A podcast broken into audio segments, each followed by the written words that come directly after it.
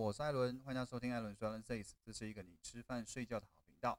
现在时间呢，十一月二十三号的晚上十点。这一部 podcast 呢会在明天上。之前有说过嘛，礼拜二呢通常都会跟大家带一点之前的金融大事件。今天的金融大事件呢，继上次的荷兰郁金香泡沫之后啊，今天我想来跟大家分享同为欧洲三大泡沫事件的法国密西西比股市泡沫事件。这两个事件呢有一个相同之处啊，就是法国股票市场的价格跟当年郁金香价格一样，在很短的时间内大起大落。一七一九年五。月，法国股票价格连续续上涨了十三个月，价格呢从五百里弗尔涨到了一万多的里弗尔，涨幅超过了二十倍。不过，一样下来的也很快。一七二零年五月开始崩溃，下跌了十三个月，跌幅为九十五%。基本上啊，就是怎么上去，然后怎么下来的，都花了十三个月，涨幅呢跟跌幅基本上是差不多的，基本上跌回到原点。那么，法国密西西比的股市泡沫跟郁金香泡沫事件不同的地方在于。荷兰郁金香呢，基本上是民间的炒作，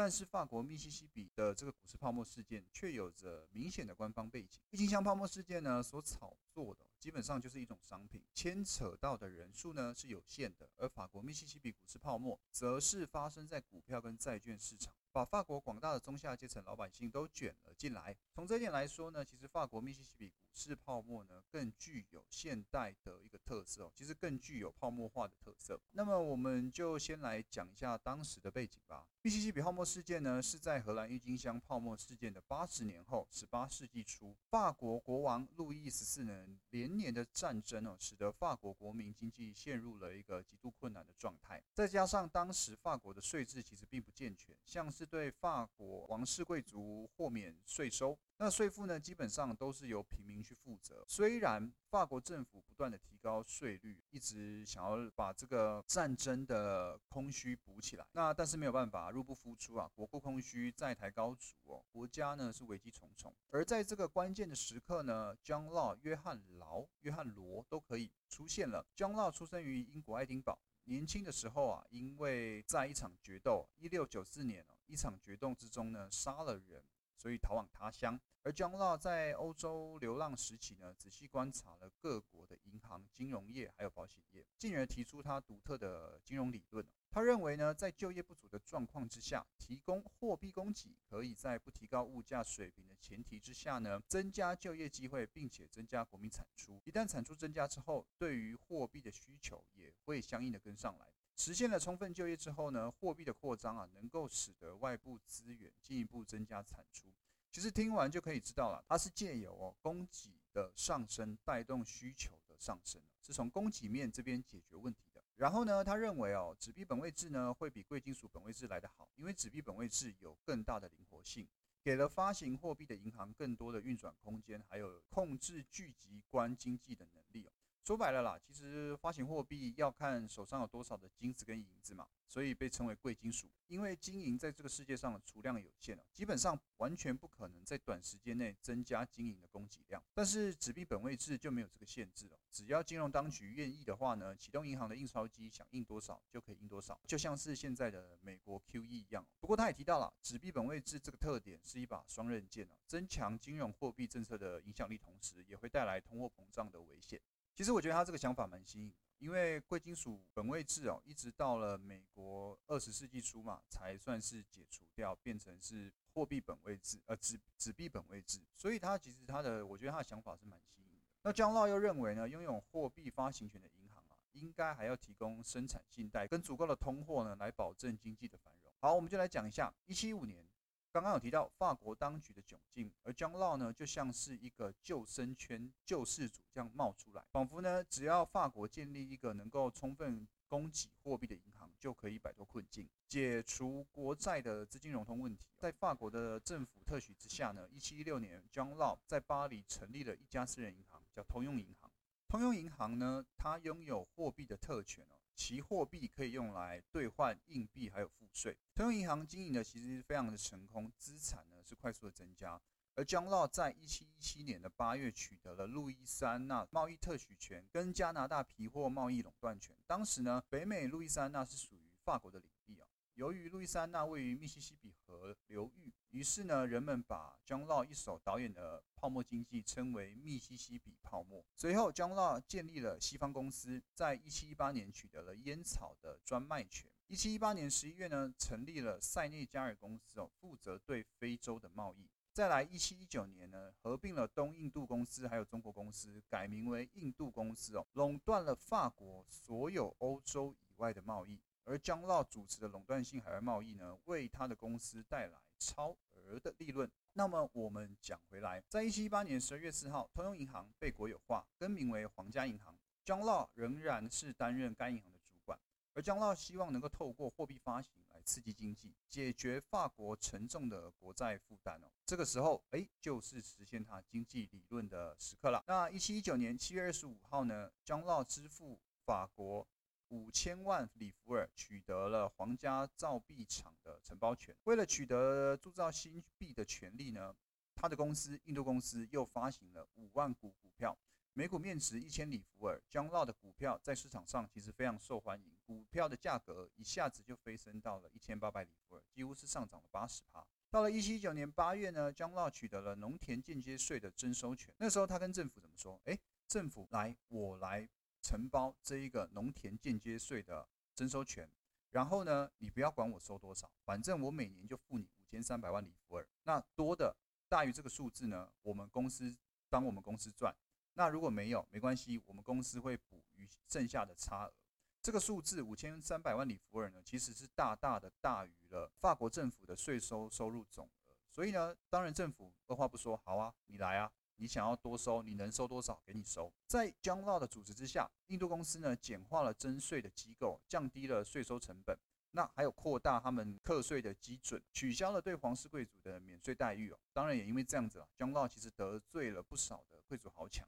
也因为这个事件呢，印度公司在法国是声名大噪，股票的价格呢连连上涨。到了一七一九年十月的时候呢，江老印度公司又接管了法国直接征收税的事务，价格直接飙破了三千里弗尔。到了一七一九年，，John Law 决定通过印度公司发行股票来偿还高达十五亿里弗尔的国债。为此呢，印度公司连续三次大规模的增发股票。一七一九年九月十二增发十万股，每股面值五千里弗尔。上市呢，就马上被抢购一空，股价还是在持续上升。到了一七一九年九月二十八，印度公司再增发了十万股，每股面额呢也是五千里弗尔。一七一九年十月二号再增发十万股，股票的价格一涨再涨。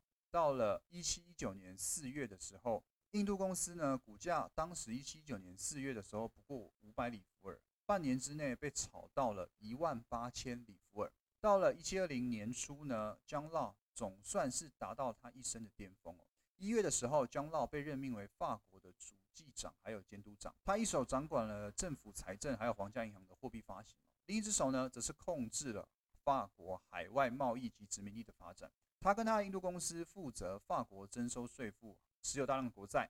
随后呢，印度公司干脆直接接管皇家银行的经营权。在人类的历史上啊，其实并没有一个经济学家有这么好的机会去实践自己的理论。那当时呢，印度公司的价格呢是猛涨不跌，猛涨不跌之下呢，吸引了大量欧洲各国的资金流入法国。John Law 呢，为了抬高印度公司股市的行情，宣布股票的红利跟公司真实的前景无关。那这种说法啦，就变成是说，好像是哎。你不要管我公司怎么样，反正我该给的红利我会给。那这个说法呢，其实又更鼓励了民间的投机活动。空前的这种投机活动呢，是必定加速了货币的需求。于是呢，只要印度公司发行股票，那皇家银行就会跟着发行货币。每当增发股票呢，伴随着增发货币哦。而这件事情到了十三个月后啊，基本上破灭了。在大量增发货币之后呢，经过了一个很短暂的停滞期哦。通膨终于来临了哦，这个钱一直印下去也不是办法嘛。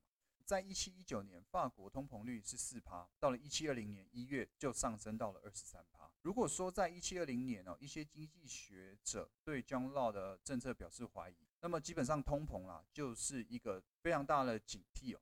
随着民众信心的动摇，一七二零年一月之后，印度公司的股票开始暴跌。而当时呢，为了维持印度公司股票的价位哦。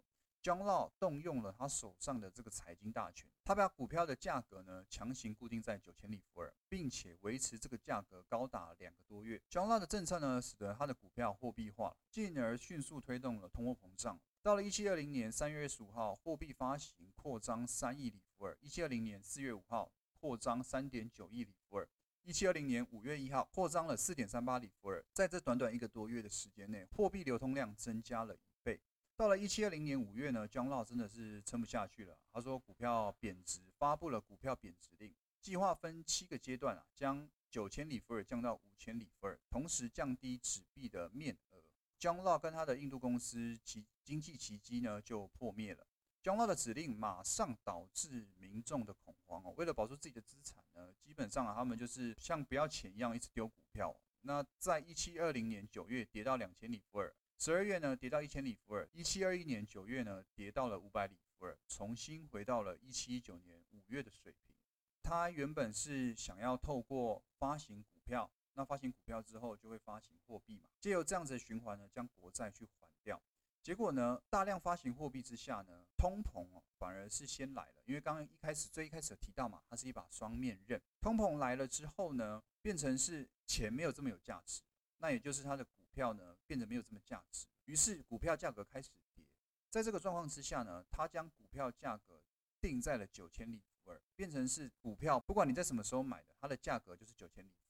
那干脆民众就将这个股票拿来当做是货币，变成是货币的供给量又再度暴增。大增之下，变成是供给大于需求，就会变成是一个通膨化，因为东西越来越不值钱。原本说不定一个一千块就能买到的东西，变成是一万块才能买，但并不是你变穷了，而是你的价、你的你手上的纸币呢变得不值钱。那我们讲回来，John Law 使出了浑身解数啊，想要恢复民众的信心，但是呢，他的声音很快就被淹没了。在股票崩盘中哦，倾家荡产的法国人都认为 jon Law 是个骗子。一七二零年呢 jon Law 就像过街老鼠啊，人人喊打。之后呢，他又故技重施，跑到了其他的国家，出走了，跑到比利时。而法国支付方法呢，又恢复到了硬币为基础的旧体制。基本上啊，密西西比泡沫事件的破产，导致了银行这个名词在法国往后的一百年都是被咒骂的。而九年之后，John Law 呢，则是客死他乡，结束了他传奇的一生。John Law 的这个大胆的实验呢，是失败的。可是 John Law 他理论中还是包含不少的合理的因素，在金融理论的贡献基本上是不可磨灭的。在 John Law 的时代呢，他不可能对泡沫经济以及相关的理性预期是有了解。在他扩大货币供给的时候呢，绝对是没有料到会导致金融投机的热潮。密西西泡沫呢，导致银行在民众啊失去了信用。这一个结果导致了法国银行业其实发展的慢了，减缓了供应的扩张哦，降低了经济速度跟增长的速度。其实呢，这一件事情啊，跟荷兰郁金香事件比起来，对于国家影响了，当然还是后者比较大。而这刚也有提到，它其实是牵连到整个国家、整个经济、整个金融体制、整个股票市场还有债券市场。相对于荷兰郁金香事件只针对一个物种来说，它其实更具有呃现代泡沫化的代表。如果有兴趣的朋友，其实上网还有很多资料可以去查询。如果你有什么问题，或者是想讨论的，可以在我们的 p o c k e t 下方留言。今天的 p o c k e t 呢就到这边，我们下一集见。记得要订阅我，帮我评论五颗星。我们下一集见，谢谢大家，拜拜。